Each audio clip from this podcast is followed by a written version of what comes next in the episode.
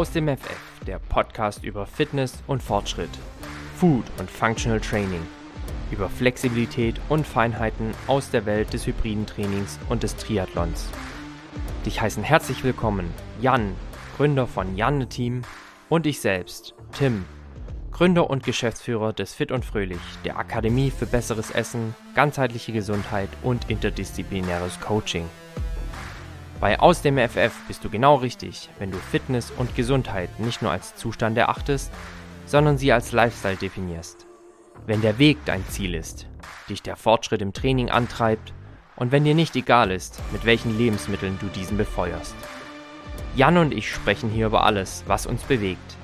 Wachse und bewege dich gemeinsam mit uns. Auf geht's mit Aus dem FF.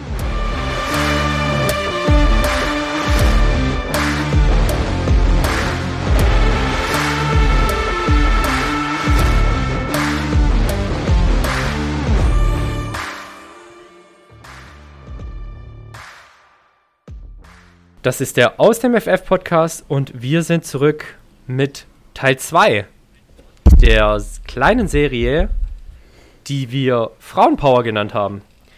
Und hier ist der Tim, einer der Hosts des Aus dem FF Podcasts. Ich freue mich heute dabei sein zu dürfen, denn beim ersten Teil des Themas Frauenpower und High Rocks auch durfte ich ja kurz pausieren. Jan hat das Ganze moderiert, sehr seriös, sehr souverän. Und heute darf ich und mir gegenüber, wie auch schon beim ersten Teil, darf ich begrüßen, ganz recht herzlich im aus dem FR-Podcast. Hallo Simone, hallo Nathalie. Servus. Hallo. Schön, dass ich euch heute wieder mit dabei haben darf oder wir euch wieder mit dabei haben dürfen. Wir haben es im ersten Teil ja mal dabei belassen, das Thema Frauen im Sport grundlegend zu beleuchten, vor allem halt im Hinblick auf High Rocks, das ja vor allem auch Jans und mein Steckenpferd ist und wir haben das im Podcast ja schon des häufigeren thematisiert. Heute wollen wir aber auf ein Thema eingehen, das jetzt nicht nur High Rocks Athletinnen betrifft, sondern äh, ja Sportlerinnen eigentlich aller Art, die im Leistungssport sich verorten, aber natürlich auch Hobbysportlerinnen, denn was für Leistungssportlerinnen nicht verkehrt ist, kann dann für den Otto-Normalverbraucher auch nicht falsch sein. Und daher freue ich mich ganz extrem, dass wir heute gemeinsam uns dem Thema zyklusbasiertes Training widmen und Zyklus der Frau und alles, was damit zusammenhängt. Ihr beiden, wir hatten es in der ersten Folge das eine oder andere Mal schon angesprochen, heute mal ganz, ganz stark ins Thema. Simone, wie kommst du überhaupt auf das Thema zyklusbasiertes Training? Ja, also die Frage ist relativ leicht zu beantworten. Ähm, ich hatte, ich sag mal, vor meiner Zeit mit meiner Coachin da kein so großes Augenmerk drauf, muss ich ehrlich zugeben. Also man hat mal hier und da selber seinen Zyklus getrackt. Selbst das auch nicht so äh, intensiv oder fleißig, wie ich das jetzt mache. Ähm, man hat aber nicht wirklich was mit den Daten, sage ich jetzt mal, angefangen. Also man hat sich hier und da mal notiert, um nicht jetzt mal außer Haus ist vielleicht mal überrascht wird, oh, ich kriege mal meine mhm. Tage.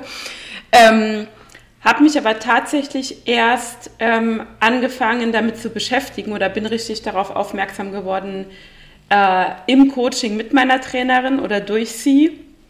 Ähm, dazu ein kurzer äh, ja, Schwank. Äh, sie, meine Trainerin hat sich auf Frauen spezialisiert, beziehungsweise sie trainiert mittlerweile nur noch Frauen, hat auch da eine größere Community um sich und versucht halt das Thema zyklusbasiertes Training, beziehungsweise Training, Ernährung und auch Recovery mit dem weiblichen Körper ein bisschen nach vorne zu bringen. Und genau durch sie hat das Thema für mich halt erstmal ja, Awareness gefunden und dann auch sehr stark je mehr man sich mit beschäftigt, hat auch das Interesse geweckt, da natürlich mehr zu erfahren und tiefer, äh, tiefer reinzugehen mhm. und da sich mehr mit zu beschäftigen und dann auch natürlich mit anderen Mädels, Frauen, also jetzt auch wie Nathalie und ich, dann äh, darüber auszutauschen. Mhm. Nathalie, wie kam das bei dir? Ist bei mir eigentlich ähnlich wie bei Simone. Also ähm, vor High Rocks habe ich auch meinen Zyklus getrackt, ähm, habe dem aber keine besondere Aufmerksamkeit geschenkt, wenn auch vielleicht mal der ein oder andere Zyklus etwas länger war. Und ähm, mit der Hyrox-Reise oder beziehungsweise mit dem Beginn meiner Hyrox-Reise und äh, den ersten Teilnahmen geht man so ein bisschen am Ende des, des Wettkampfs in die in das Reflektieren und man, man schaut einfach, okay, was hat wie, wo nicht geklappt und was sind die Gründe dafür. Und dann halt gerade bei Frauen speziell äh, ist es dann natürlich auch oftmals so ein bisschen die Zyklusfrage, in welcher Phase steckt man, wie hat man sich gefühlt. Ähm, und da habe ich angefangen, gerade was das Zyklusthema anbelangt, ähm, einfach für mich einen richtigen Weg zu finden und habe das dann in mein Training integriert und ähm, seitdem bin ich da auf dem richtigen Weg. Sehr stark. Gab es jemanden bei dir, der dich auf das Thema aufmerksam gemacht hat oder war das tatsächlich irgendwie ein Zufall? Na, was heißt ein Zufall? Also ähm, klar bin ich dann auch ähm, mit Simone insbesondere intensiv in den Austausch gegangen und habe dann auch richtig angefangen, mich schlau zu machen, mich einzulesen in die ganze Thematik. Aber ähm, so richtig habe ich mich angefangen damit zu beschäftigen nach den ersten Hyrox-Events. Mhm. Sehr spannend. war jetzt kein externer. Sehr spannend. In Vorbereitung auf die Folge bin ich auf die Triathletin Laura Philipp aufmerksam geworden, die im Triathlonsport das Thema ganz, ganz stark voranbringt und die auch meine Aufmerksamkeit auf das Thema, auf das Thema gelenkt hat. Einfach weil sie zum einen eine vorbildliche Athletin in unserem Sport ist, zum anderen aber natürlich auch ähm, Reichweite hat, was, was das Thema zyklusbasiertes Training eben angeht. Und sie sagte, schon bevor sie das wirklich auf dem Schirm hatte, hatte sie Tage, an denen sie aus für sie damals noch unerklärlichen Gründen nicht leistungsfähig war. An denen sie einfach nicht wusste, was mit ihr los ist. Sie ähm, Zielmarken nicht erreicht hat im Training, sich nicht richtig pushen konnte, einfach auch energielos und kraftlos war. Simone, hattest du auch solche Tage, bevor du wirklich auf das Thema gestoßen bist und letztendlich dir die eigene Erklärung selbst geben konntest? Ja, also ich kann mich jetzt nicht an eine bestimmte Situation erinnern, aber ich meine, es haben ja auch Männer manchmal Höhen und Tiefen im Training. Ähm, oh ja. Aber genau, die können es nicht auf den Zyklus schieben. Das ist das Schlechte daran. Ähm, nee, Spaß beiseite. Also klar, man, man, ähm, wenn man dann zurückblickt und dann mal reflektiert, bestimmte Trainingssituationen, wo man dachte, warum kann ich in der einen Woche einen PR heben, äh, in der nächsten Woche schaffe ich 10, 15 Kilo weniger, wo man wirklich an seinem eigenen Verstand zweifelt. Und äh, im Nachgang ist es dann natürlich ganz logisch, weil der Körper halt nicht in jeder Woche, in jeder Phase gleich leistungsfähig ist bei den Frauen. Ähm, und ähm, ja, man mittlerweile dann einfach weiß, okay, wenn ich in der und der Phase bin, dann akzeptiere ich das einfach so, wohl wissend, dass es nächste Woche wieder anders sein wird. Man geht halt dann wirklich auch wohlwollend damit sich selber um. Ich kann, ja, das, ich kann das absolut ähm, unterstreichen. Also nicht zwar in Bezug auf, das, auf den weiblichen Zyklus, aber natürlich, wie du schon sagtest, haben Männer auch mal schlechtere und bessere Tage. Die Erklärung dafür mag eine andere sein, aber ich, das macht natürlich psychisch schon extrem äh, etwas mit einem, wenn man sich schlechte oder vielleicht auch manchmal gute Leistungen nicht erklären kann, obwohl man vielleicht irgendwie doch ganz gut trainiert ist. Ähm, ich habe es erst jüngst auf einem High Rocks Wettkampf erlebt. Äh, da hatte ich einfach einen schlechten Tag und ich bin bis heute noch nicht ganz äh, dahinter gekommen, warum das so war das dann letztendlich auch hinzunehmen und einzuordnen und zu sagen, mein Gott, solche Tage gibt es halt auch mal, äh, ist mental nicht ganz einfach, aber ich glaube, da hilft auch einfach die Erfahrung. Nathalie, wie war es denn bei dir? Also ich habe auch gerade überlegt, hm, ob mir irgendeine Situation einfällt, ähm, in der ich mich mal wirklich kraftlos oder ja nicht so stark gefühlt habe wie in anderen Phasen oder an anderen Tagen. Ähm, so bewusst fällt mir jetzt keine ein, aber ähm, ich glaube, jeder, jede Frau insbesondere kennt es, dass sich in der einen Woche der Lauf extrem leicht von der Hand äh, gehen fühlt. Und in einer anderen Woche denkt man sich, oh Gott, warum tue ich mir das hier an? Und jeder Kilometer, wenn man jetzt das Beispiel Laufen nimmt, fühlt sich an wie so ein richtiger Kampf. Und ähm, früher war es bei mir tatsächlich so, das habe ich dann einfach so hingenommen. Habe ich abgehakt, okay, war einfach jetzt nicht mein Tag. Woran es gelegen hat, weiß der Kuckuck einfach so hingenommen. Und jetzt mit dem Wissen von heute würde ich es nicht mehr so hinnehmen, sondern wirklich nochmal mit mir ins, äh, ins Gespräch gehen und äh, drüber, drüber schauen, woran hat es gelegen? Also welcher Tag ist gerade, wie, wie habe ich mich am Ende des Tages wirklich gefühlt? Also auch die Körpersignale einfach viel besser wahrzunehmen. Mhm, mh.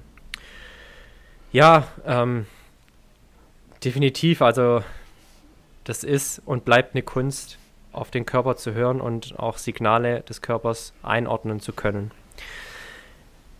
Ich möchte euch jetzt ganz gern mal nach der reinen Theorie fragen. Also was versteht man eigentlich unter zyklusbasiertem Training und wie steuert man im besten Fall sein Training nach dem Zyklus? Natürlich habe ich mich auch im Vorfeld sehr gut vorbereitet und unter anderem ähm, wir arbeiten ja auch mit Sportmannschaften zusammen, auch weiblichen Sportmannschaften mit dem Fit und Fröhlich. Da bringt man natürlich an der einen oder anderen Stelle mal den Hinweis auf das Thema. Aber wir haben euch ja ganz bewusst auch in die Folgen eingeladen, denn es ist einfach nochmal was anderes, wenn Frauen über Frauenthemen sprechen, als wenn ich da jetzt herkomme und sage, so und so ist es. Von daher holt uns doch mal ab, Nathalie und Simone. Was versteht man eigentlich unter dem zyklusbasierten Training? Ich fange dann mal an. also ich will noch mal ausdrücklich sagen, dass alles, was wir jetzt hier erwähnen, jetzt mal auf unseren eigenen Erfahrungen beruht, weil ich sag mal, jeder Zyklus, Zyklus von jeder Frau ist so unterschiedlich wie die Frau selber. Ähm, also erstmal jeder Zyklus, also im meisten in den Büchern redet man ja von den vier Wochen oder 28 Tagen. Das ist aber nur die blanke Theorie. Also bei vielen Frauen sind es dann 25 Tage oder 40 Tage, kann länger oder kürzer sein.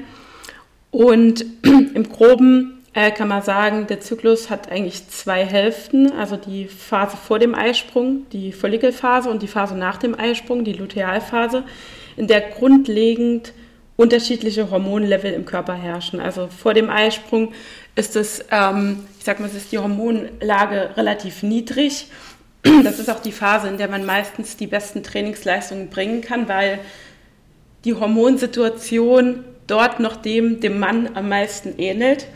Und dann ab dem Eisprung, wo es dann wieder auf die quasi Vorbereitung der nächsten Periode losgeht, ähm, ist die Hormonlage eben sehr hoch und daher auch, äh, ich sag mal, ist das die Phase, in der man das Training nach und nach etwas äh, anpassen sollte.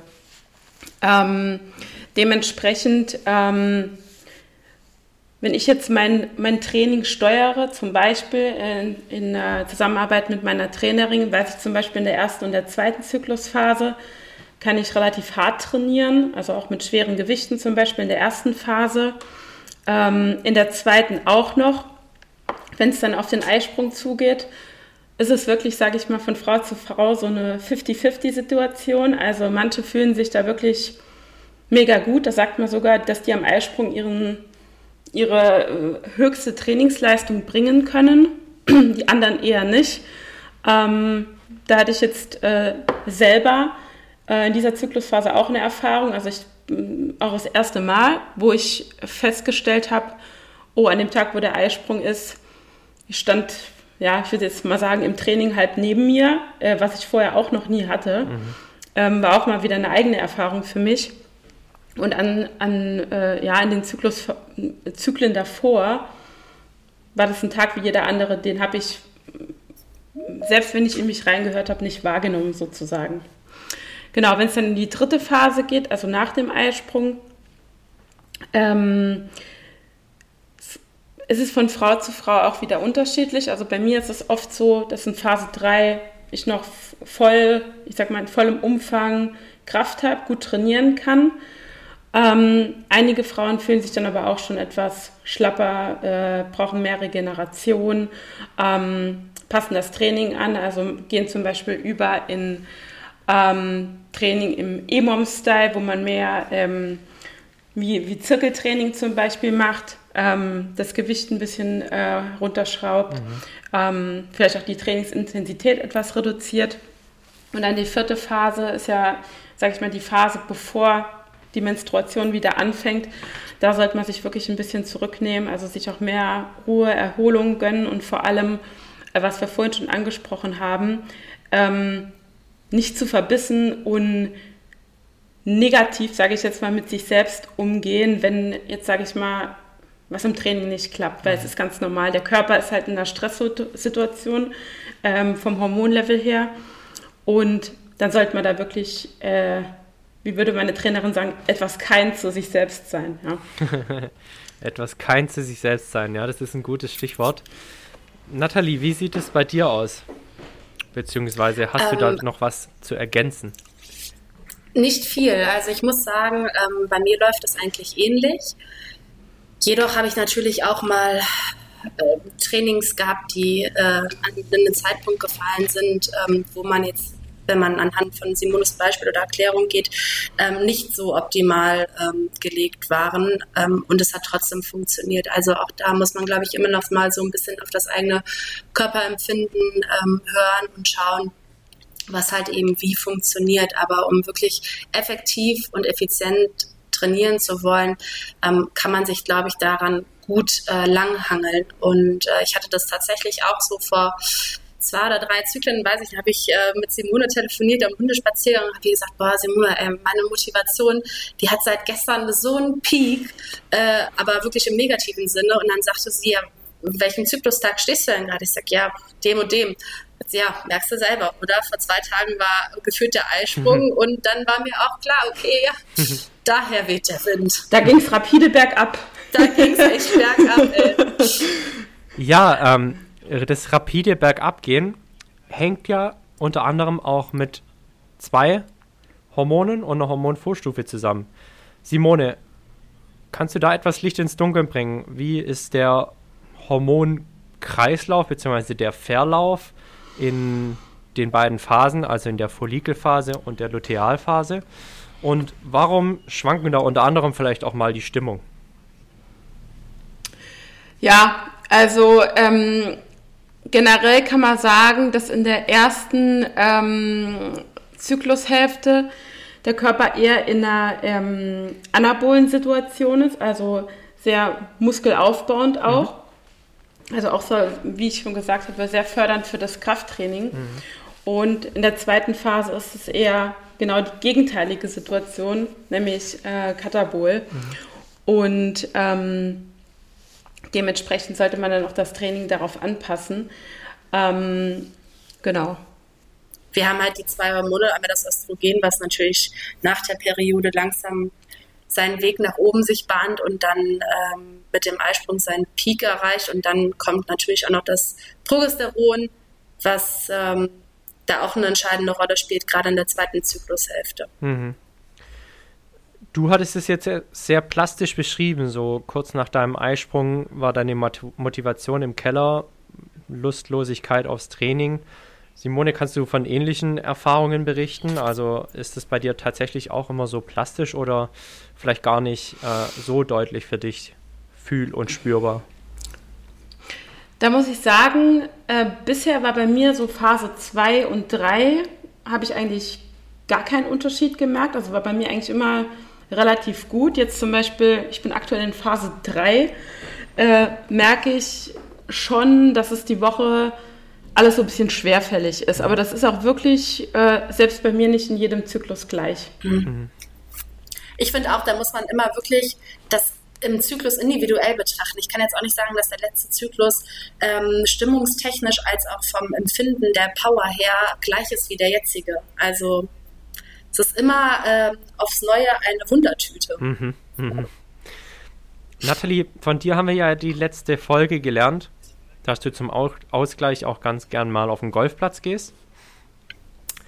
Absolut korrekt. Ähm, auch da befindest du dich ja sicherlich in verschiedenen Phasen deines Zykluses. Mich würde jetzt interessieren, merkst du das auch beim Golfspielen oder geht es tatsächlich nur in Anführungsstrichen um die Ausdauer- und Kraftsportarten? Hm, also, gute Frage. Ähm, ich hoffe, dass mein Golftrainer diese Folge niemals hören wird. Also, da ich ja nicht so, nicht so viel Golf spiele, wie ich äh, Kraft und Ausdauer trainiere, ähm, merke ich da keinen großartigen Unterschied. Tatsächlich habe ich aber jetzt zuletzt äh, witzigerweise gelesen, dass wenn eine Frau in ihrer Menstruation ist, also gerade in der Periode, hat sie ähm, ein sehr gutes Gefühl dafür, ähm, Ballsport zu betreiben. Unter anderem beim Golf ist es so, dass die ähm, Treffsicherheit dadurch gesteigert wird, weil man sich besser konzentrieren kann scheinbar. Also mhm. beim nächsten, beim nächsten äh, äh, bei der nächsten Tour auf, auf der Runde oder beziehungsweise bei der nächsten Runde werde ich äh, da speziell mal darauf achten, ob ich da auch irgendwelche Unterschiede feststellen werde. Ja, sehr spannend. Ich frage deshalb, weil natürlich eine sportliche Leistung auch immer aus den Komponenten Körper und Geist sich zusammensetzt. Und natürlich Absolut. ist es da auch immer sehr interessant zu erfahren und zu hören, ob das bei euch jetzt auch Auswirkungen auf eure Konzentrationsfähigkeit hat oder wie wir bei dir gelernt haben, Simone, ja auch auf den Willen und die Motivation. Du hast es ganz, ganz deutlich beschrieben in der ersten Folge, dass du auch schon ein DNF bei einem Hyrox hinter dir hast, ne? Genau, also ich hatte auch in Vorbereitung jetzt auf diese Folge mal nochmal meine letzten Hyrox-Wettkämpfe diese Saison Revue passieren lassen habe wirklich auch mal in meiner Zyklus-App nachgeschaut, an welchen, genau an welchem Tag ich in den einzelnen Wettkämpfen war. Und das ist super spannend, weil selbst ähm, wenn man an einem Wettkampf oder an zwei vergleichbaren Wettkämpfen in der gleichen Phase ist, ist sogar noch der Tag teilweise entscheidend äh, in Bezug auf die Leistung und auch auf das körperliche Empfinden. Also zum Beispiel, ich hatte in der letzten Folge beschrieben von meinem, ich sage jetzt mal, Mindset-Einbruch bei dem äh, Pro in Berlin. Mhm bei dem ich äh, unwissend schon in Phase 4 war, statt in, wie ich dachte, Phase 3, äh, was mich halt mindsetmäßig auch sehr, ja, runtergezogen hat. Mhm. Äh, also so stark, dass ich äh, nach der dritten Station abgebrochen habe. Ähm, also das war wirklich, ich sag mal, von der, von der Vorbereitung dahingehend schlecht. Ähm, wenn man nicht weiß, in welcher Phase man ist, kann man sich halt auch schlecht auf die Situation einstellen. Also man kann grundlegend, das ist schon mal wichtig, eigentlich in jeder Zyklusphase einen Wettkampf machen, gar keine Frage. Äh, natürlich gibt es da günstigere Zeitpunkte und ungünstigere, aber wichtig ist halt, was man aus der Situation macht, also wie man sich entsprechend vorbereitet mit ähm, bezüglich Training, bezüglich Ernährung, bezüglich Ernährungstiming und auch hinsichtlich der Regeneration. Mhm. Ähm, das lief dann in Berlin natürlich nicht so perfekt. Und dann hatte ich zwei Wettkämpfe, die haben in Phase 2 beide gelegen. Ähm, das eine war dann mein nächster Pro, der war in Hamburg. Da war ich, ähm, ich sag mal, kurz vor meinem Eisprung, also Tag 18. Mhm. Also für die Hörer ist jetzt alles etwas äh, vielleicht äh, nicht so interessant. Ja, aber ich, also ich habe jetzt zum Beispiel, ich habe jetzt verstanden, müsste ja für dich eigentlich in der Theorie ein geiler Wettkampf gewesen sein. Genau, also das lief auch sehr gut. Ich war in Phase 2, Befinden war sehr gut und auch Mindset war richtig stark. Und dann äh, wiederum hatte ich jetzt ähm, im Januar die EM in Maastricht, da hatte ich auch nochmal ein Mixed Double gemacht, wie ähm, ähm, ja, schon ein paar Monate zuvor. Da war ich zum Beispiel ähm, in Phase 1 von meiner Periode, wo man sagt, boah, da kann ich voll reinhauen. Mhm. Hatte mich dann auch vor dem Wettkampf noch tierisch gefreut, weil ich dachte, cool, jetzt kriege ich meine Periode, da bin ich ja richtig stark. Ja, das war leider nicht so. Das war nämlich genau dann Tag 2 des Zyklus, wo man sich dann, manche Frauen auch dann Beschwerden haben. Mhm. Und dementsprechend war das jetzt auch, sage ich mal, nicht so äh, prall. Mhm. Ja? Also das war jetzt nicht der optimalste Zeitpunkt, um mit den High Rocks abzureißen. Ähm, habe dann für mich festgestellt, dass meistens so der erste bis dritte Zyklustag jetzt nicht äh, unbedingt gemacht ist, um hier die sportliche Höchstleistung abzurufen. Mhm. Aber das kann auch wieder bei jedem völlig ähm, unterschiedlich sein. Ja, ja. Du hast es jetzt gerade schon angesprochen. Ich finde es sehr interessant, wahrscheinlich auch ein Thema, das definitiv enttabuisiert gehört, ist wie läuft es denn während der Menstruation? Ist Sport aus eurer Sicht da empfehlenswert? Wie haltet ihr das persönlich? Also ich glaube, es ist halt super individuell, wie man diese Zeit empfindet. Ich von mir kann ich natürlich nur sprechen, habe nie irgendwelche Probleme, Einschränkungen, Schmerzen etc. Das heißt, ich bin generell da schon sehr leistungsfähig. Es ist natürlich immer so ein kleines Unwohlsein, was natürlich so ein bisschen mitschwingt. Aber ähm, generell sagt man ja, ist Laufen bei einer entspannten Pace ähm, sogar krampflösend, also wenn man dahingehend Probleme hat. Ähm, aber wie gesagt, ich glaube, dass es da sehr individuell zu betrachten gilt. Hm.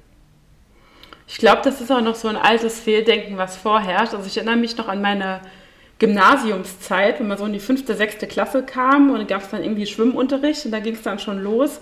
Gefühlt hatte jedes äh, zweite Mädchen eine Entschuldigung von der Mutter, dass sie nicht am Schwimmunterricht teilnehmen muss. Ihr kennt es alle vielleicht noch. ähm, das war die Phase, das war die Phase, ich spreche jetzt mal für Jan und mich wo wir Jungs uns gefragt haben, was eigentlich los ist, so im Sportleistungskurs. so, hey, warum sitzen hier nur Typen, ne? und die halbe Klasse irgendwie entschuldigt und nicht da und wir noch gar nicht gecheckt haben, was eigentlich Phase ist. Genau, also ich will mich da gar nicht drüber lustig machen, aber das war wirklich, äh, ich erinnere mich da wirklich äh, dran. Es war gefühlt oft im Sportunterricht so, Entschuldigungen von ja, von den Eltern geschrieben. Klar, wie Nathalie schon gesagt hat, ist sehr individuell. Also für mich ich mache immer Sport, also ich habe auch keine bis wenig Beschwerden.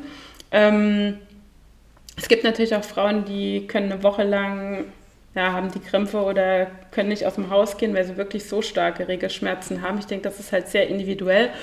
Ähm, aber grundlegend denke ich, ist Sport eine gute Sache, wie Nathalie gesagt hat, selbst wenn es nur spazieren ist oder sich irgendwie ein bisschen Mobility machen oder sich bewegen. Ich denke, das ist alles eher förderlich.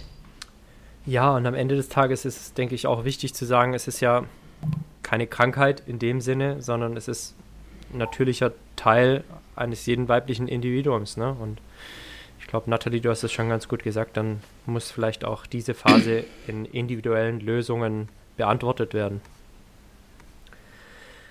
Ich habe noch eigentlich ganz, ganz viele Fragen, aber ich möchte mal mit einer weitermachen, die mich als doch auch sehr technikversierten und affinen Menschen sehr interessiert und es ist eure Zyklus-App. Gibt es mehrere? Welche nutzt ihr? Wie läuft das Ganze? Erzählt mal. Ja, also es gibt mit Sicherheit mehrere. Ich muss sagen, ich habe mich auf eine eingeschossen, die mir halt auch äh, Stichwort von meiner Trainerin wieder empfohlen wurde. Und ich habe auch im letzten Podcast eine Autorin erwähnt, äh, Dr. Stacey Sims, die Mitentwicklerin dieser App ist. Mhm. Daher, ich bin leider Fan von der App. Sie heißt White AI, ohne jetzt groß Werbung zu machen. Wir werden nicht dafür bezahlt, keine Sorge. Ähm, ist eine relativ coole Zyklus-App, ähm, die natürlich lernt, indem man sie mit eigenen Daten füttert. Das mhm. ist klar. Das heißt, von Zyklus zu Zyklus wird die ein bisschen genauer. Ähm, und nach so, ich sag jetzt mal zwei, drei Zyklen kann die dir genau sagen, okay, deine Zykluslänge ist etwa 35 bis 36 Tage und zeigt dir dann auch wirklich den ähm, Kurvenverlauf deiner Hormone an und kann dir genau sagen, ähm, in welcher Phase du auch bist. Weil bei vielen anderen Apps ist es so, okay, du weißt, du bist an Tag 13, aber was sagt dir das jetzt aus?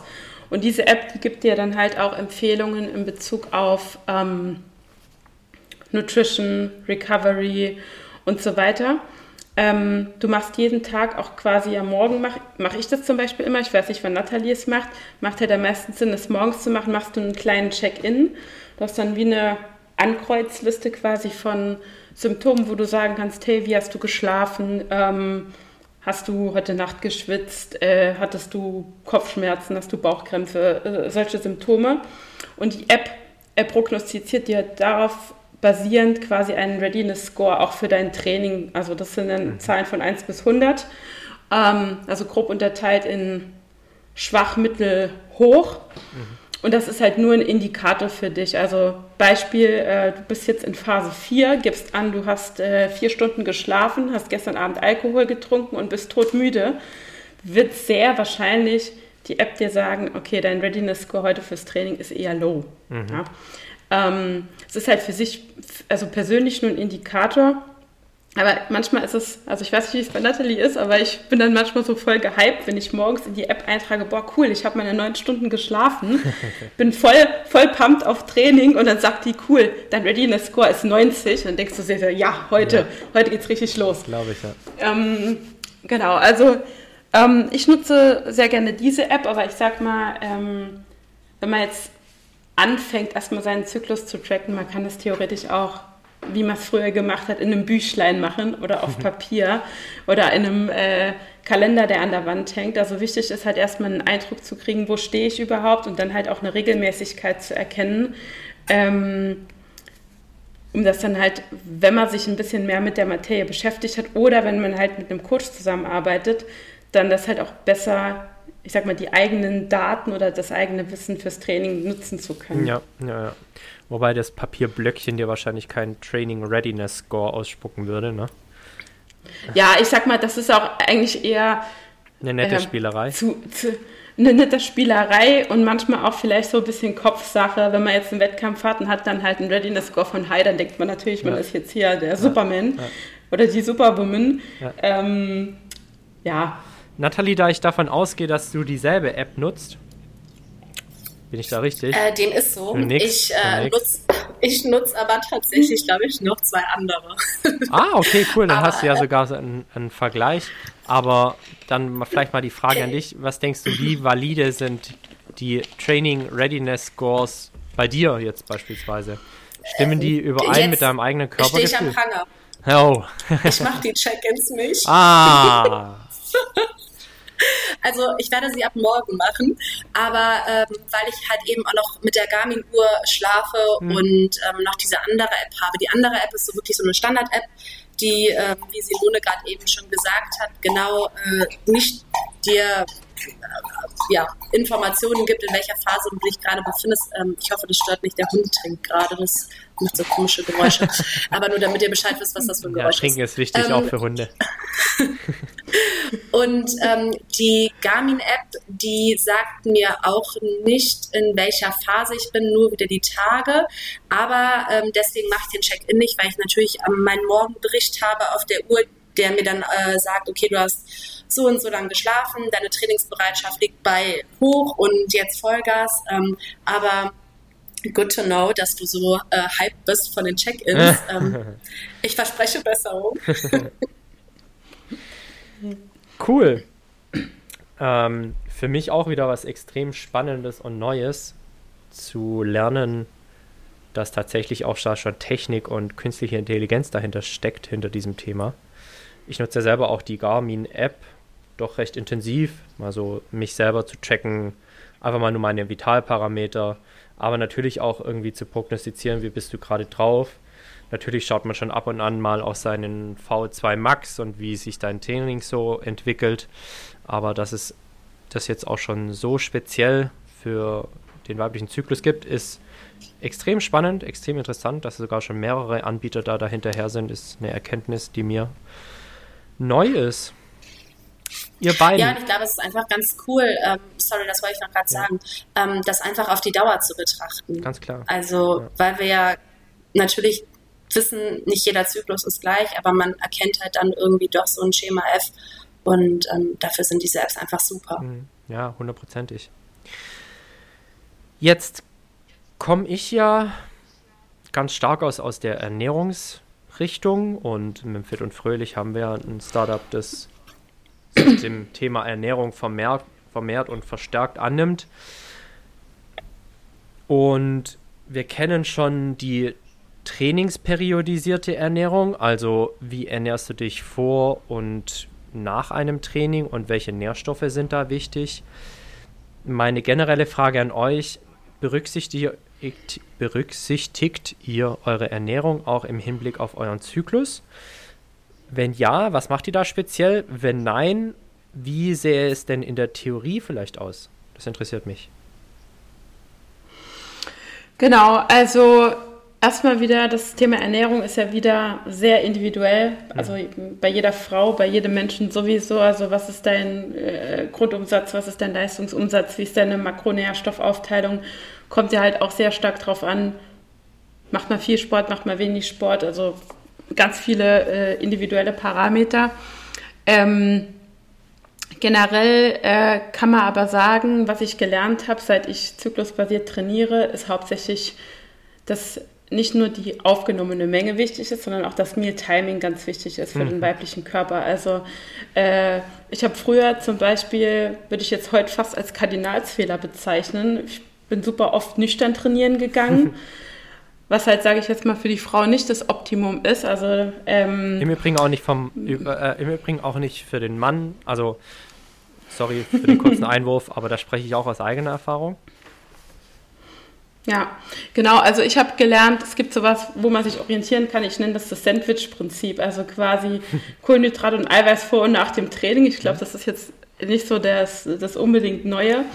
Aber es ist wirklich sehr, sehr entscheidend. Also ich esse zum Beispiel vorm Training, selbst wenn mein Training morgens um 6, 7 ist, was Kleines und wenn es nur ein Shake ist mit einer Banane ähm, und einem Kaffee mhm. und danach dann im Zeitraum von ähm, maximal 90 Minuten ausreichend Kohlenhydrate und Eiweiß, um den Speicher wieder zu füllen. Und das ist auch, glaube ich, das Wichtige. Also genug Proteine und Kohlenhydrate um das Training rum. Ähm, weil das ist auch noch so ein Irrglaube, es kommt nur auf die Gesamtmenge an, die man am Tag isst. Das habe ich früher auch immer gedacht. Da gibt es ja auch Menschen, die stressbedingt arbeiten und so weiter, essen den ganzen Tag nichts und abends denken sie dann, oh, jetzt haue ich mir hier mal noch die 2500 fehlenden Kalorien rein. Ja, ist schön.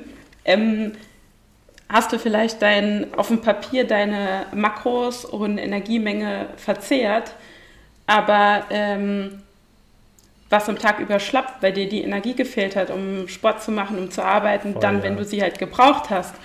Und deswegen ist für mich, seit ich mich ein bisschen mehr damit beschäftigt habe, halt das Mealtiming fast das Essentielle, muss ich ganz mhm. ehrlich sagen. Ähm, genau, und wie gesagt, das Thema Makronährstoffverteilung, das ist jetzt bei, bei jedem auch wieder individuell. Ich fahre zum Beispiel ganz gut mit einer Aufteilung 40, 30, 30, also 40 Prozent Kohlenhydrate, 30 Eiweiß, 30 Fett. Ich glaube, Nathalie hat irgendwie 50 Prozent ja, Kohlenhydrate. Nee, ich habe die gleiche inzwischen. Okay, genau, aber wie, wie, gesagt, das ist sehr, sehr individuell. Ähm, ich bin auch so ein äh, Tracking-Fanatiker, also ich tracke zum Beispiel auch immer, einfach um zu wissen, dass ich am Ende des Tages ungefähr meinem Körper das gegeben habe, was er auch fürs Training braucht. Also mhm. jetzt nicht hinsichtlich, oh, ich habe zu viel gegessen, sondern eher in die andere Richtung, äh, vielleicht muss ich noch was essen. Mhm. Ja, das ist auch das Umdenken im Kopf, was irgendwann dann stattfindet, wenn du hart trainierst. Ganz klar. Zwei Anmerkungen, die ich dazu machen möchte. Zum einen in der Arbeit mit unseren Kundinnen stelle ich ganz, ganz oft fest, dass Frauen oftmals schlicht und ergreifend zu wenig essen. Gerade sportliche Frauen unterschätzen ihren Nährstoffbedarf extrem und wundern sich dann, warum sie nicht leistungsfähig sind, warum sie schlecht regenerieren, warum sie sportlich auch nicht weiterkommen, warum keine Trainingsanpassung stattfindet. Das zum einen. Zum anderen versuchen wir aber tatsächlich auch so ein bisschen ähm, wenn wir das wirklich sehr seriös und ernsthaft betrachten mit einigen unseren Sportlerinnen, ähm, Nährstoff, vor allem auch Mikronährstoff-Timing zu begehen, vor allem in Bezug auf die verschiedenen Menstruationsphasen. Habt ihr da auch schon Erfahrungen gemacht oder ähm, sagt ihr, ey, solange meine Basisernährung passt, ist alles easy? Also zu deiner ersten Anmerkung, das wollte ich auch eben noch ergänzend zu Simones äh, Aussage bringen, ähm, war es tatsächlich bei mir bis vor einiger Zeit auch so, dass ich am liebsten nüchtern trainiert habe und irgendwie gedacht habe, ich, ich mache so viel und irgendwie kommt nicht so richtig der, der Schwung, wo es immer besser wird. Und ähm, ganz entscheidender Punkt, einfach zu wenig gegessen. Mhm nicht die richtigen Zeiten ausgewählt, um zu essen. Und es ist mir dann am Ende des Tages auch immer so ein bisschen um die Ohren geflogen, weil ähm, ich tagsüber dann doch einfach zu wenig hatte und abends dann dieses riesige Loch stopfen wollte. Und ähm, also da kann ich nur aus Erfahrung sagen, da ist das Mealtiming und die Makros wirklich super entscheidend, um einfach auch Erfolge zu sehen. Ja, voll. Ganz, ganz klar. Und, ja. Und, und manche treiben das Spiel dann so weit und lasst uns das vielleicht gegen Ende noch auch mal them thematisieren. Ähm, da bleibt dann irgendwann mal die Periode weg. Ähm, genau. Und, ja. und man empfindet es erstmal gar nicht als schlecht, in Anführungsstrichen, weil man sagt, okay, das ist ja vielleicht ganz praktisch, aber es ist einfach ein Zeichen. Da spricht ja auch gefühlt keiner drüber. Ja, richtig, genau, deshalb tun wir es ja im Podcast. Ähm, und dann ist es vielleicht mal ganz praktisch, weil es in Anführungsstrichen stört nicht. Ähm, es ist aber einfach schlicht und ergreifend ein Hilfeschrei des Körpers und ein Zeichen, dass irgendwas nicht richtig ist. Genau. Auf was ich letztendlich noch raus wollte, ist, letztendlich kann man den Körper tatsächlich auch in den verschiedenen Phasen vielleicht nochmal unterstützen. Also gerade in, in der Menstruationsphase beispielsweise durch Omega-3-Fettsäuren äh, aus Nüssen, aus Kernen, aus Samen, aus Fisch auch, wenn man das möchte. Ähm, Antioxidantien, gerade ähm, stressbedingt, der Körper steht halt in so einer Menstruationsphase doch unter Stress. Ähm, kann man da noch schauen, dass man irgendwie ein paar coole Beeren, viel Vitamin C zu sich nimmt.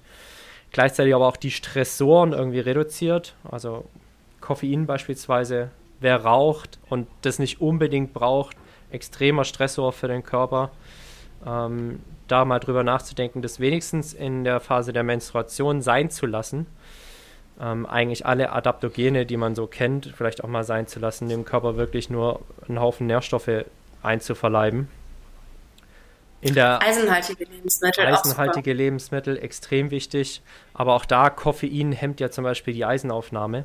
Äh, und deshalb wäre es schon auch mal ganz empfehlenswert, das dann beispielsweise wegzulassen, eisenhaltig zu essen. Ich weiß nicht, das hattet ihr in der ersten, im ersten Teil nicht besprochen. Wie ernährt ihr euch beispielsweise? Also, äh, das klingt jetzt dumm, wenn ich, wenn ich das als jemand sagt, der ein veganes Restaurant betreibt, aber Leber beispielsweise extrem eisenhaltig und extrem gutes Lebensmittel. Nathalie, du schüttelst schon den Kopf. Ähm, könnte man tatsächlich, könnte man tatsächlich mal drüber nachdenken. Kaiserschmarrn ist natürlich eher was für die Seele, aber auch wichtig. Ähm, äh, und das sind so Dinge, die man auch mit einbauen könnte, wenn man das Spiel wirklich zyklusbasierte Lebensweise sogar ähm, ganzheitlich denkt. Und ihr, also wie im Fit und Fröhlich und beim Jan weiß ich das ganz genauso, er, er denkt die Dinge ja auch immer sehr ganzheitlich. Also Ernährung, Training, Regeneration, auch Geisteshaltung.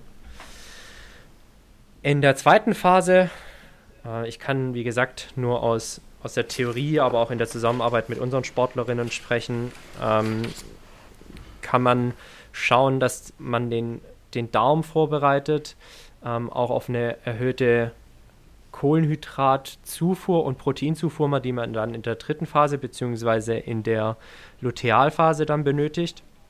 Sprich viel fermentiertes beispielsweise, äh, Soja, Tempeh, Tofu, Kombucha, Sauerkraut Sauerkraut ist extrem cool, ein extrem starkes Lebensmittel, wenn man es wirklich äh, nicht pasteurisiert kauft, sondern äh, im besten Fall frische, frische, frisches Sauerkraut aus dem Reformhaus beispielsweise.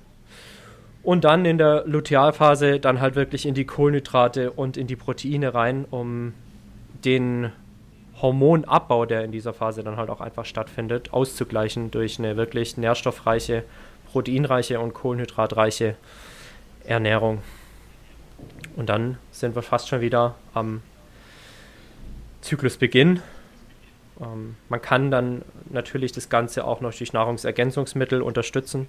Magnesium beispielsweise gerade wirkt auch sehr krampflösend in der Menstruationsphase wieder. Und äh, wenn man unter PMS-Beschwerden leidet.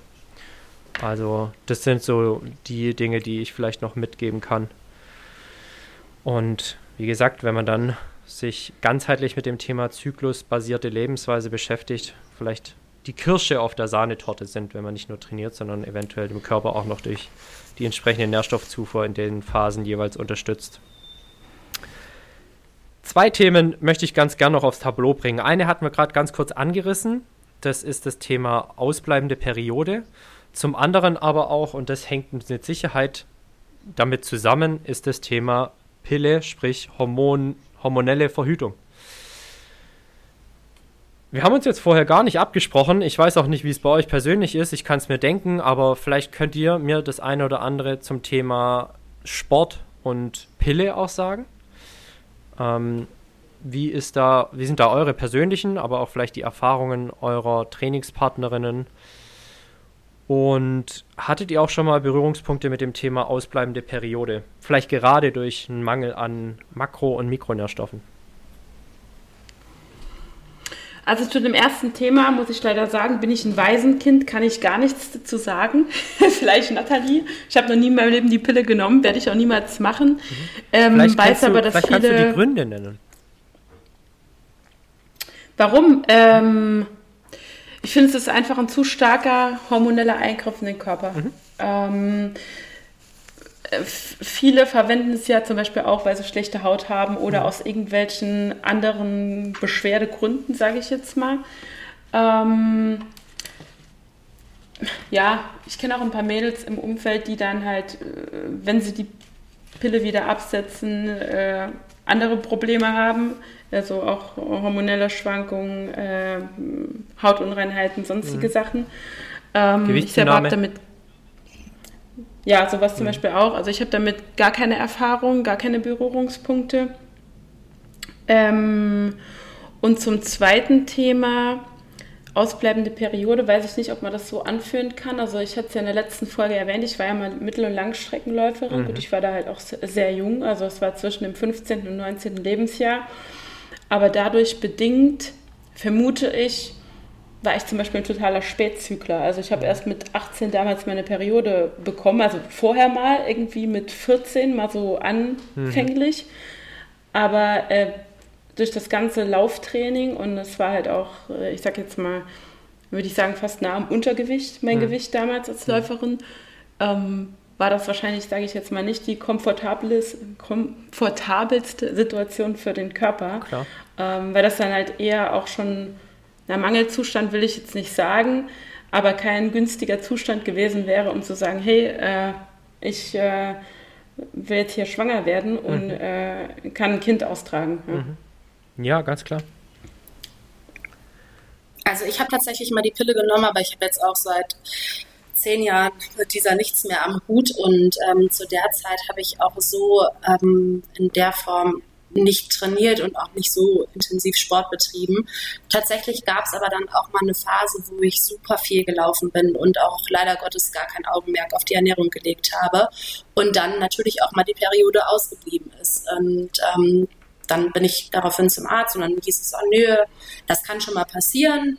Und äh, vielleicht haben sie einfach gerade ein bisschen zu, zu viel Stress, das sollten sie mal reduzieren. Ähm, aber am Ende des Tages, warum bleibt die Periode aus? Weil schlichtweg äh, die falsche Ernährung oder beziehungsweise kaum Ernährung vorhanden ist.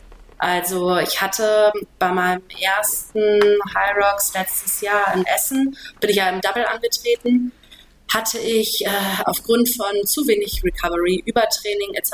auch einen verlängerten Zyklus, ich glaube um die 14 Tage.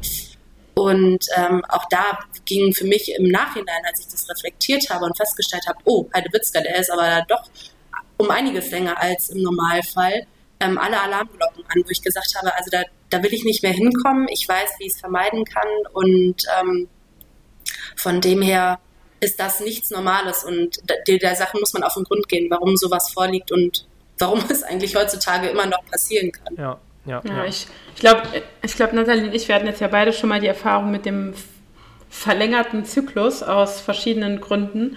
Ähm, das ist im Nachhinein dann immer ganz interessant, das zu reflektieren, weil ich sag mal, ich hatte äh, auch schon mal einmal die Ausnahme, da hatte ich einen Zyklus von 45 Tagen, wo ich dachte, oh Gott, was ist los? Also war gefühlt zehn Tage länger als sonst. Man macht sich ja dann schon Gedanken und denkt, es ja. stimmt irgendwas nicht.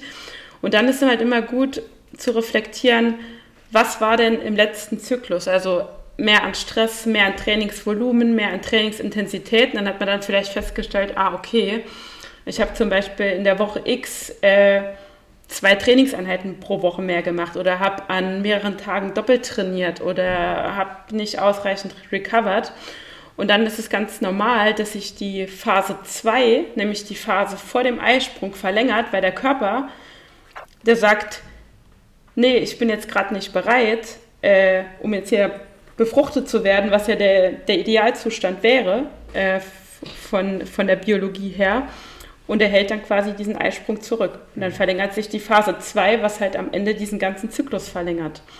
Und sich das dann halt nochmal bewusst zu machen und zu überlegen, aha, wo hat es denn jetzt in der Zyklusphase gehakt? Was habe ich denn in dem Sinne, oder nicht, was habe ich falsch gemacht, aber was hätte ich denn besser machen können, um meinen Körper bestmöglich zu unterstützen, dass das nicht passiert? Das ist halt immer die Frage dann.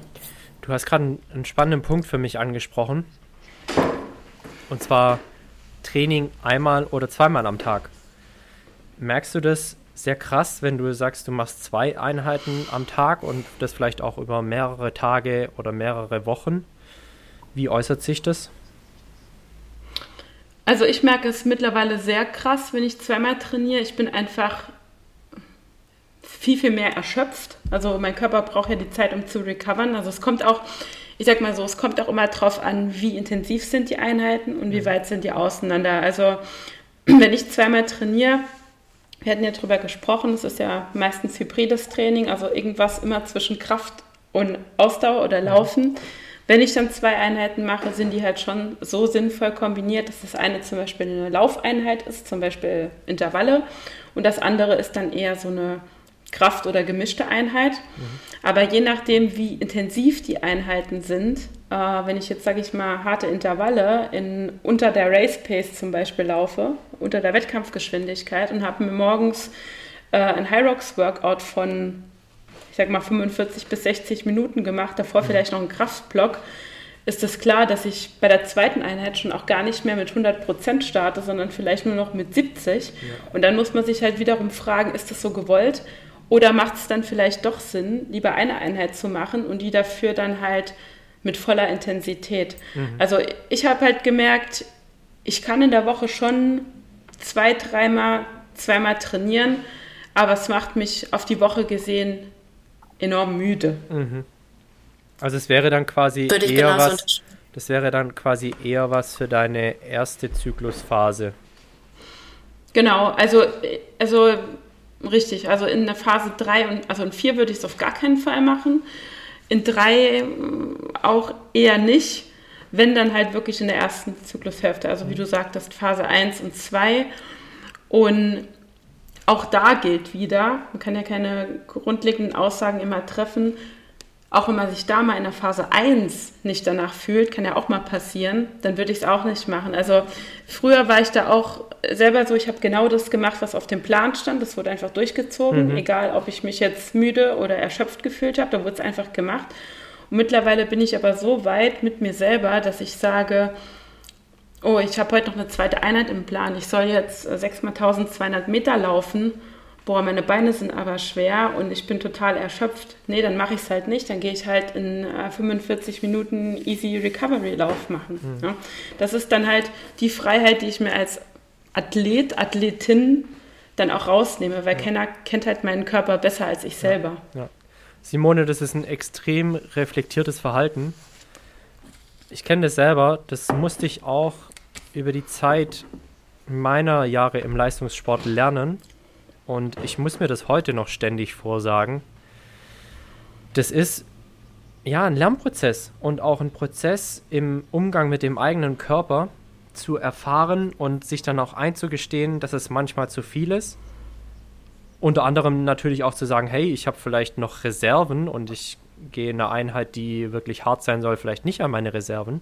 Aber da wirklich in sich hereinzuhören, ähm, ist eine Kunst, die man vielleicht nie richtig beherrschen wird, sondern immer nur, an die man sich vielleicht immer nur annähern kann. So geht es mir auf jeden Fall mittlerweile jetzt nach ja, rund 13, 14 Jahren im Leistungssport oder im ambitionierten Ausdauersport.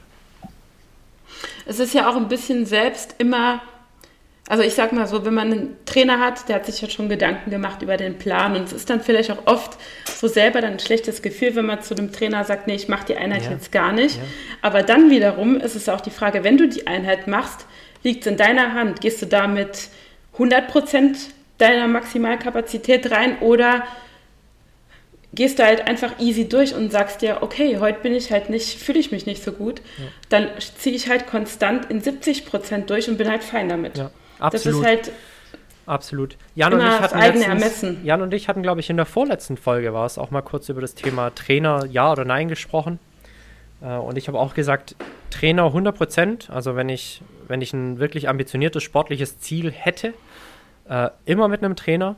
Aber in meiner derzeitigen Lebensphase aus guten Gründen kein Trainer, denn ich muss auf mich achten. Ich muss, ähm, ich will mein Business voranbringen und das steht aktuell für mich an erster Stelle. Und dann will ich zwar nach wie vor extrem sportlich bleiben und auch sehr ambitioniert sein, aber ich muss meine Kräfte einteilen. Und wenn ein Trainer mir einen Plan schreibt, zu dem er sich extrem Gedanken gemacht hat, dann tut es mir schon leid, regelmäßig sagen zu müssen, ich kann aus den Gründen nicht, das ziehe ich nicht durch, weil ich fühle mich nicht so, ich hatte so einen stressigen Tag bei der Arbeit, dann macht es für beide keinen Sinn. Und ja. äh, ich glaube, nur wenn man tatsächlich auch Commitment bringen kann, macht es dann auch Spaß für beide. Der Trainer sieht die Athletin ja. oder der Athlet wird besser und der Athlet selbst sagt, oh, es geht richtig voran. Einen letzten ja. Punkt, jetzt nähern wir uns langsam schon der Stundenmarke, aber ähm, ich finde, wo wir gerade schon sehr stark in dem Thema Hormone drin sind, denn letztendlich geht es ja um nichts anderes als genau das, nämlich das Training mit dem hormonellen Kreislauf möchte ich noch ganz kurz einen Punkt ansprechen, der mir selber als männlicher Athlet schon begegnet ist, und zwar das Thema Red S-Syndrom. Das ist mit Sicherheit ein Thema, das noch, das man auf eine ganze eigene Folge ausdehnen könnte. Aber habt ihr davon schon mal gehört? Also ich habe schon davon gehört, habe mich aber auch noch nicht äh, näher damit auseinandergesetzt. Also jetzt seit ein paar Monaten folge ich auch mehreren, ich sage mal, Wissenschaftlerinnen zu mhm. dem Thema und man liest schon sehr viel dafür, äh, darüber. Ja. Und es ist auch auf jeden Fall ein Thema, wo ich mich mal noch näher mit beschäftigen möchte. Ja. Also ausgesprochen bedeutet das Relative Energy Deficit Syndrome. Und es beschreibt letztendlich genau das, was wir vorhin schon mal angesprochen haben ein dauerhaftes Nährstoffdefizit, sowohl in den Makro- als auch in den Mikronährstoffen, vor allem aber in der Energiemenge. Was passiert? Der Körper bedient sich an seinen eigenen Ressourcen. Und das ist neben der Muskulatur vor allem halt auch ähm, Hormone. Durch verschiedene Umbauprozesse senkt, werden da die Hormonspiegel äh, dauerhaft gesenkt. Und bei der Frau bedeutet das eben Ausbleiben der Periode. Aber auch bei Männern kann das ganz, ganz diverse Symptomatiken hervorrufen. Und mit Sicherheit werde ich mich mit Jan mal zusammensetzen und diskutieren, ob wir das Thema nicht auch mal aufs Tableau bringen sollten, weil das ist eins, wo ich mir ziemlich sicher bin, dass es genauso tabu tabuisiert wird wie der Zyklus oder das zyklusbasierte Training oder auch vielleicht Training während der Periode, dass Männer einfach in ihrem Hormonhaushalt Probleme bekommen, weil sie zu viel trainieren und zu wenig essen. Genauso wie Magersucht auch ein Thema ist, das nicht nur Frauen betrifft, auch wenn Männer das vielleicht manchmal so meinen mögen, aber es gibt mehr magersüchtige Männer, als man glauben möchte. Und auch das ist letztendlich dann irgendwann ein hormonelles Problem. Ohne das jetzt ganz tief durchdringen zu, möchten, äh, zu wollen, aber wie gesagt, ähm, auch da sind wir im Thema Hormon und Hormonhaushalt drin. Und Hormone sind extrem mächtig, wenn es um sportliche Leistungsfähigkeit, aber auch Leistungsfähigkeit im Alltag geht. Wer mal einen Vitamin D-Mangel hatte und ihn aufgefüllt hat und verbessert hat, der wird es wahrscheinlich wissen, weil letztendlich ist Vitamin D auch ein Pseudohormon, also hormonähnlich. Und ein Vitamin D-Mangel ist auch nichts Schönes. Ich merke es immer, wenn ich draußen jetzt so bei den ersten schönen Tagen des Jahres draußen sitze in der Sonne und merke, wie gut mir das eigentlich tut. Also ich hatte dazu, das ist auch noch ganz interessant, dass du das sagst. Also ich nehme dauerhaft Vitamin D. Mhm. Ich hatte auch mal eine Phase, ich weiß gar nicht, das war Anfang des Jahres, glaube ich, wo das Wetter auch noch nicht so hell und sonnig mhm. war, sage ich jetzt mal. War ich dauerhaft müde und dachte erst, ja, vielleicht ist es ein Eisenmangel, war Blutwerte, war alles gut. Mhm. Und dann hat meine Trainerin zu mir, äh, supplementier mal Vitamin D. Und da habe ich dann, ich glaube, fünf Tage nach fünf Tagen Vitamin D zuführen, habe ich da schon einen krassen Unterschied gemerkt. Mhm. Und da habe ich gesagt, hm, das war es dann wirklich. Ja, also, und selbst. Das macht schon einen enormen Unterschied. Es ist total verrückt und äh, man, auch wir, weißt du, wir stecken alle drei miteinander in einer unglaublichen Blase. Aber geh mal raus in die Fußgängerzone und frag die Leute, ob sie Vitamin D supplementieren. Acht von zehn sagen dir nein. Und wir merken das ganz, ganz stark in der Zusammenarbeit mit unseren Kundinnen und Kunden, dass da ein, enormen, ein enormer Mangel an Wissen auch einfach da ist. Und wenn du siehst, was die Deutsche Ernährung, äh, Gesellschaft für Ernährung empfiehlt an täglicher Vitamin D-Dosis, dann muss ich mich schon auch fragen, auf welchen wissenschaftlichen Erkenntnissen basiert denn diesen, diese Aussagen, die da teilweise getroffen werden? Und von wann sind diese wissenschaftlichen Erkenntnisse? Denn Erkenntnisprozess ist ein langer und dann auch Umsetzungsprozess ist ein langer. Und die neuesten wissenschaftlichen Erkenntnisse spiegeln nicht das wider, was die DGE beispielsweise ähm, Durchschnittsdeutschen empfiehlt. Und das ist schon traurig. Und allzu viel oder mehr möchte ich dazu eigentlich auch gar nicht sagen. Ganz, ganz viele Themen, die wir mit Sicherheit auch noch in den weiteren Folgen des Aus dem FF Podcasts thematisieren können.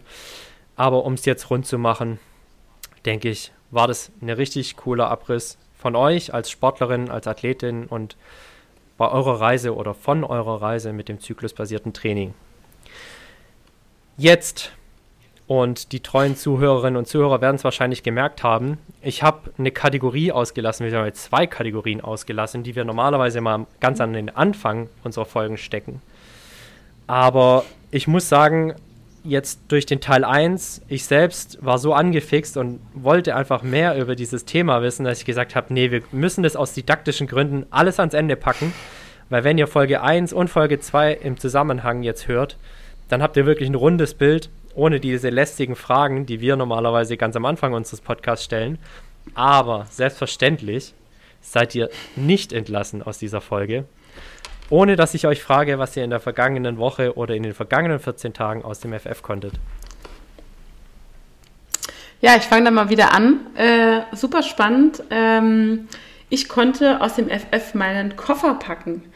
Ich äh, mache mich nämlich morgen auf den Weg nach Zypern. Ähm, passt auch zum Thema. Ähm, ich mache dort keinen Urlaub, sondern ich fahre dorthin, um zu trainieren in einer Art äh, High Rocks Athletic Camp mhm. für sieben Tage.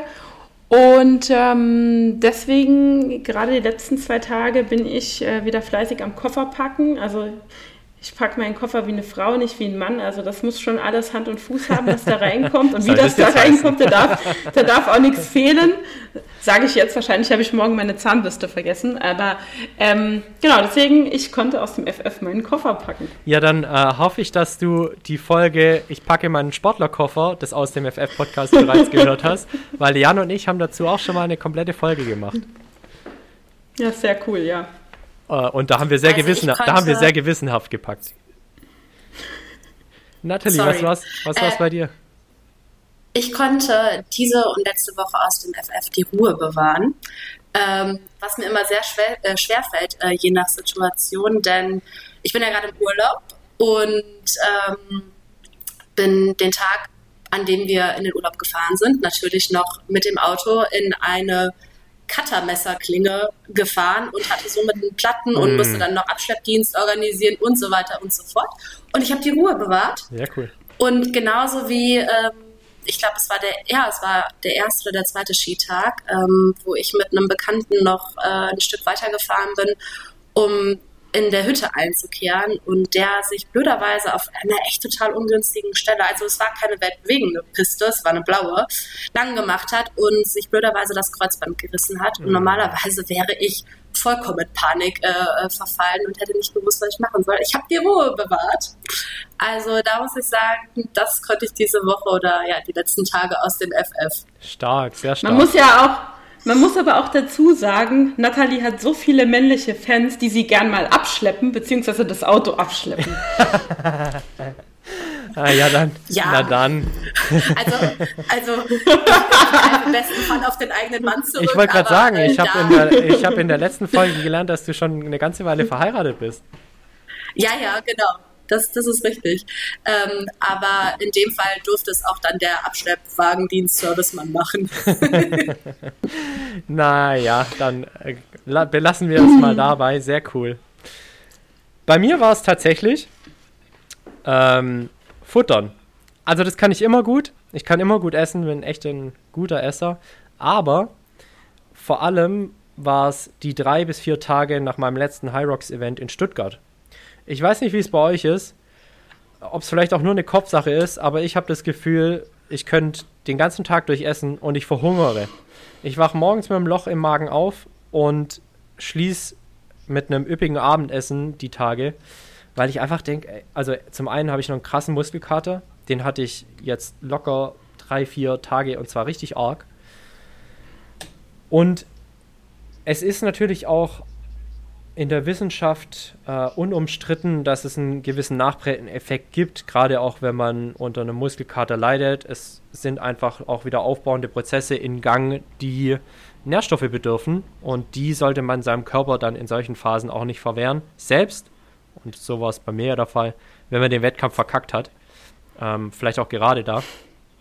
Und in diesem Sinne habe ich gut gegessen, nährstoffreich gegessen, äh, die Makronährstoffe sehr bedächtig auch ja, in jede Mahlzeit mit reingepackt und meinem Körper das gegeben, was er in dieser Phase gebraucht hat. Und jetzt, und Nathalie, ich bin schon sowas von gespannt, du glaubst es gar nicht. Alle hier ganz nervös. Du hast einen Umwelthack in der letzten Folge schon gedroppt, den wir leider verloren haben, aufgrund der einen oder anderen technischen Schwierigkeit.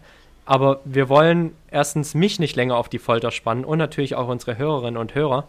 Von daher, let's go, Nathalie. Was ist dein Nachhaltigkeitshack? Ich möchte noch kurz vorab sagen, dass man wirklich hätte den Jan filmen müssen, weil ich glaube, der hat sich nur gedacht, Erdboden macht dich auf und verschling dich. ähm, aber mein äh, Öko-Lifehack von der letzten Woche war ähm, klassisch, beim Liebemachen das Licht ausschalten. Man kann, wenn man möchte und was sehen will, natürlich auch auf die guten alten Ikea-Kerzen. War es das, Simone, die Ikea-Kerze? Ah, die habe ich nachträglich eingeworfen. Da kommen die Ikea-Kerzen. Ja, genau. Also Nathalie hatte. Ja. Genau, Nathalie hatte erst gesagt, äh, man kann ganz romantisch die Teelichter anmachen. Ich habe dann gesagt, naja, man, wer kennt sie nicht, die Ikea-Kerzen, ja. also diese ja. Teelichter. Ja. Das ist alle Romantik pur. Ja. Und stromsparen. Und da ist Jan rot geworden. Stromspannend. Jan ist, ja, Jan ist fast, fast vom Stuhl gekippt. Ja, er hat kurz überlegt, ob er, ob, er, ob er, die Folge abbrechen soll. Ja. Wo, wobei mich das ja wiederum wundert, nachdem er erzählt hat, dass er so eine Verbundenheit zum Saarland hat mit drei Ex-Freunden. Ja, ne? Aber, ähm, also, gut, darauf, uh. Die Namen, die hätte ich gern mal noch. Bestimmt kenne ich die. ja, du hast ja gesagt, das Saarland ist, ein, ist ein größeres Dorf. Gefährlich, gefährlich. Ich habe auf jeden Fall auch noch einen richtigen mitgebracht. Ähm, jetzt kommt er natürlich, also der kam jetzt nicht mehr so gut wie beim letzten Mal, aber ähm, ich weiß nicht, ob man Marken nennen darf, aber es gibt auf jeden Fall einen bekannten Filterhersteller, wo es auch diese tollen Karaffen gibt, wo dieser integrierte Filter die Britta, mhm. äh, schon mit äh, drin ist. Und äh, da gibt es Aufsätze für den Wasserhahn, das habe ich jetzt letztens gesehen. Äh, die kann man an wenn man einen normalen Wasserhahn hat und jetzt kein Hightech äh, Grohe und weiß der Kuckuck was, kann man das da dran schrauben. Und wir in Köln haben zum Beispiel echt schlechtes äh, Leitungswasser. Ähm, und das wird dann direkt gefiltert, ohne dass man diese Karaffe benutzen muss. Und das finde ich total cool. Stark. Muss ich wirklich sagen. Ja, sehr cool. Ähm, definitiv. Also wir in da wo Jan und ich herkommen, in Herrenberg auch sehr kalkhaltig. Also ich filter mein Trinkwasser zu Hause. Ich trinke auch nur Leitungswasser. Aber tatsächlich mit eben jener Karaffe. Von daher sehr spannend. In Berlin ist es, in Berlin ist es noch krasser. Du hast jedes Gerät, Kaffeemaschine, Wasserkocher direkt verkalkt, ja. weil das Wasser so krass kalkhaltig ist. Na, dann wissen wir ähm, jetzt, was da tun ist. Vom, ja, da den Heck vom Jan jetzt wieder einbringen, sich mit Prel die Haare waschen. genau. Aber kalkhaltiges Wasser ist eigentlich der perfekte Übergang zu meinem Heck, der eigentlich ziemlich langweilig ist. Aber dazu eine Frage an euch. Habt ihr Zimmerpflanzen und esst ihr gerne Eier?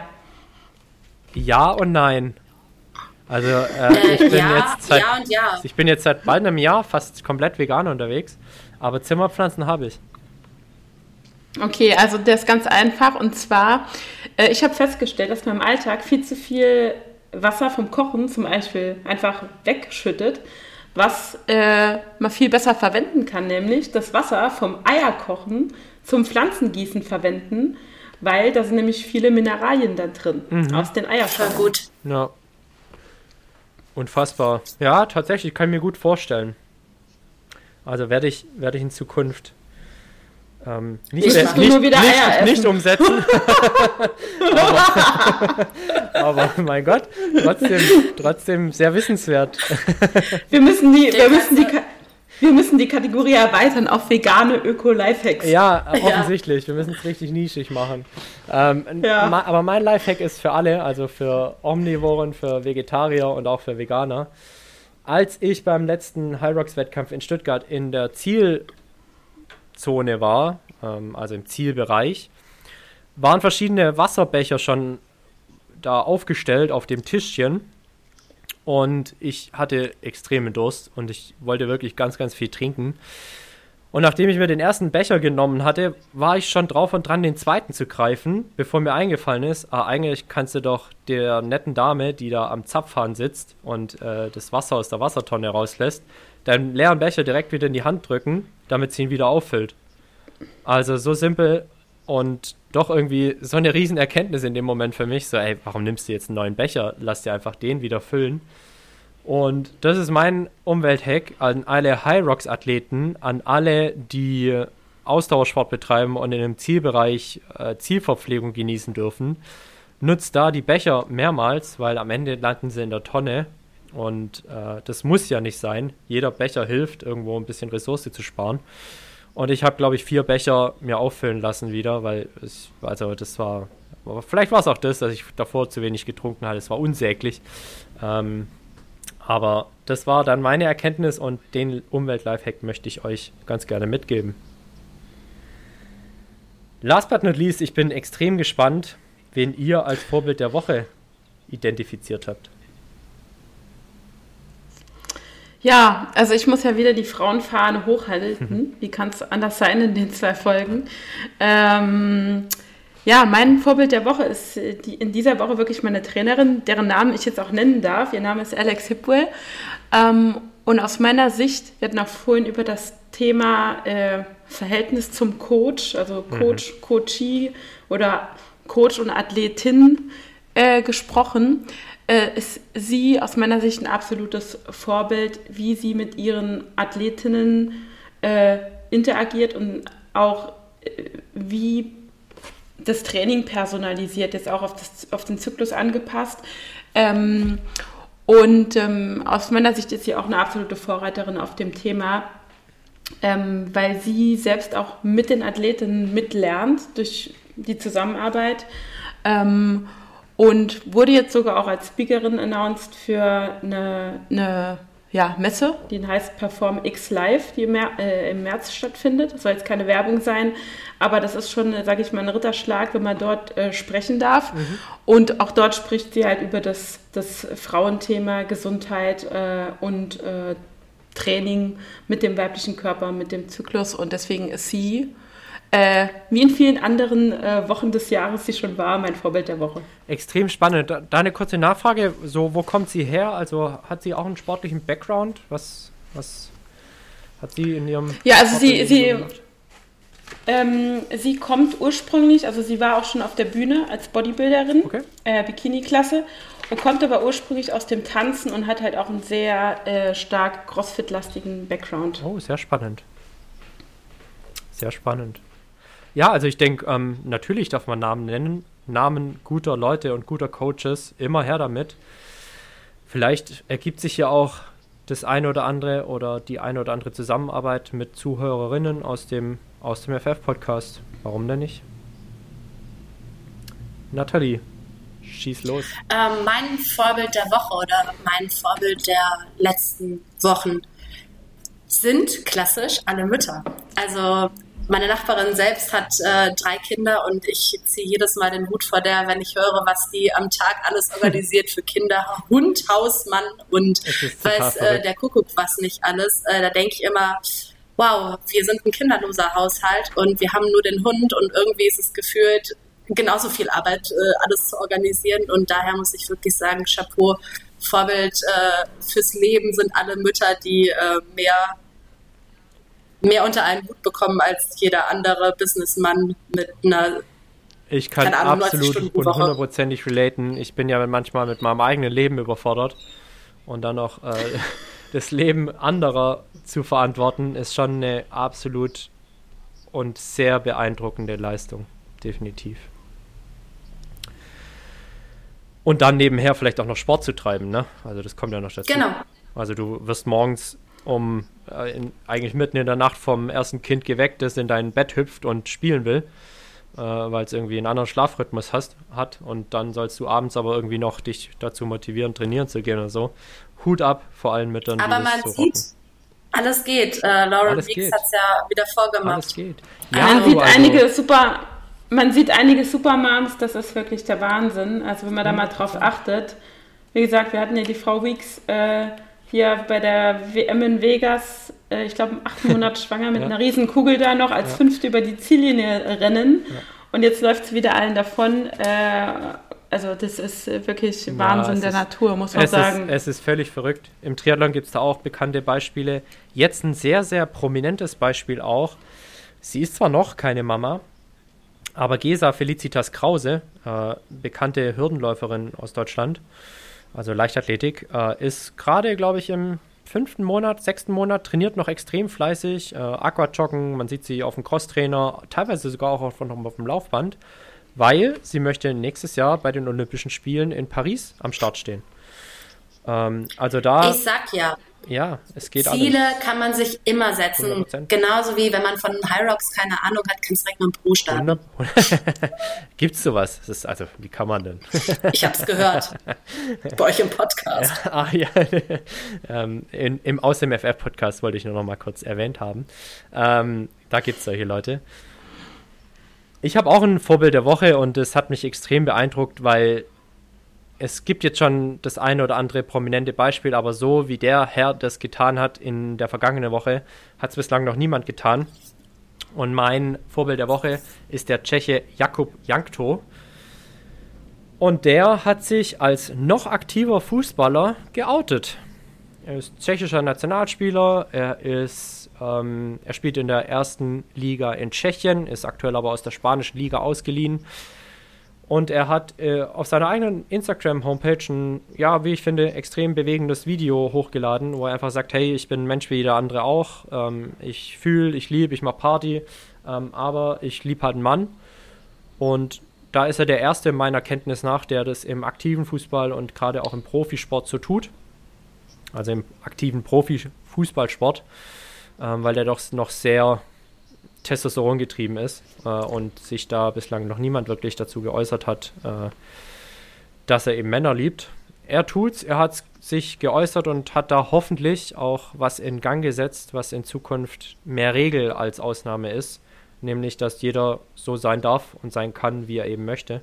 Und dass es eben nicht nur die Regenbogenbinde am Arm eines Kapitäns von einer Fußballmannschaft ist, sondern dass es tatsächlich auch ganz normal ist, ähm, wenn man homosexuell ist. Und von daher Shoutout an Jakob Jankto, der in dieser Woche da einen ganz bedeutenden Schritt gemacht hat. Ihr ja, finde ich richtig gut. Ja. Richtig voll, stark. Voll, ja. Ihr beiden, zwei Folgen aus Schön dem FF-Podcast. Wie erging es euch? Ja. Haben, habt ihr euch bei uns wohlgefühlt? Ja, total. Also ähm, es ist, ich habe schon zu Nathalie gesagt, es ist fast wie eine Sucht, oder? Das ist ja wie so eine High-Rock-Sucht. Du willst dann immer nochmal hier mitmachen, ja? nee, wir hatten unheimlich viel Spaß. Also, ja, nee, war richtig ihr habt gut. Die, ihr habt die erste Folge ja gehört. Wie ist es, die eigene Stimme zu hören? Ungewohnt. Ja, ne?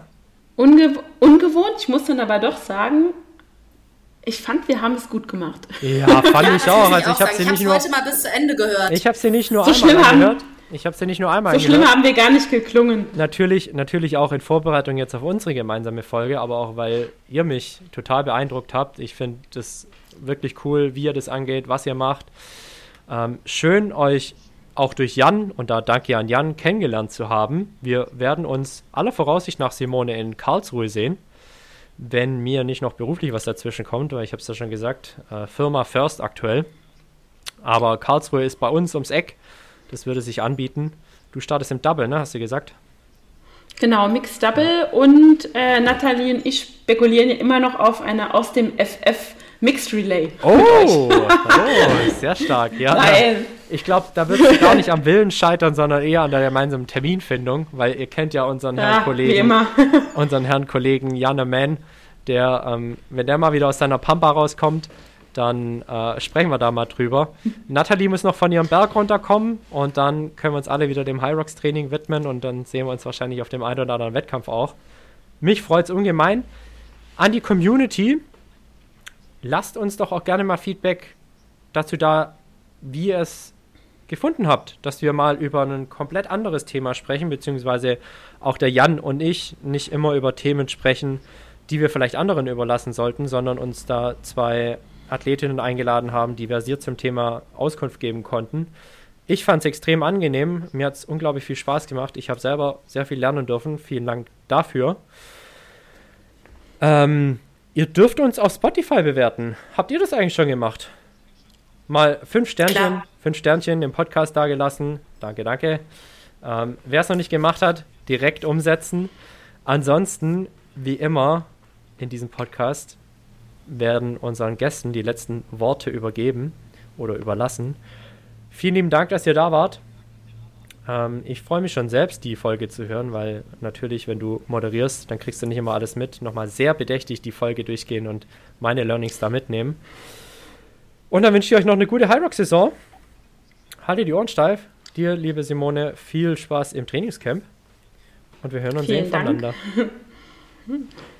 Danke. Also, ihr Lieben, ich fand es sehr schön. Vielen lieben Dank für die Zeit.